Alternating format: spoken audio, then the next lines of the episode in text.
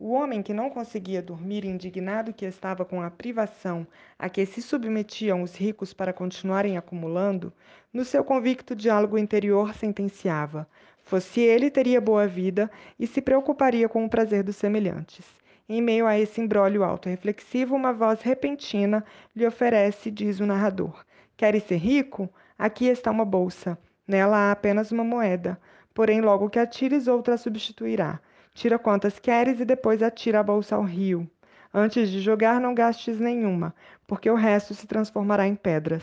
A pedagogia fabulosa do conto não poupa o pobre rico, que até então se acha o dono da felicidade, mas nas suas contas entendia que precisava ainda do dobro antes de lançar a bolsa ao rio.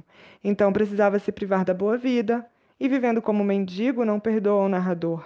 Esquecia-se de que desejaria viver para seu prazer e o de seus semelhantes.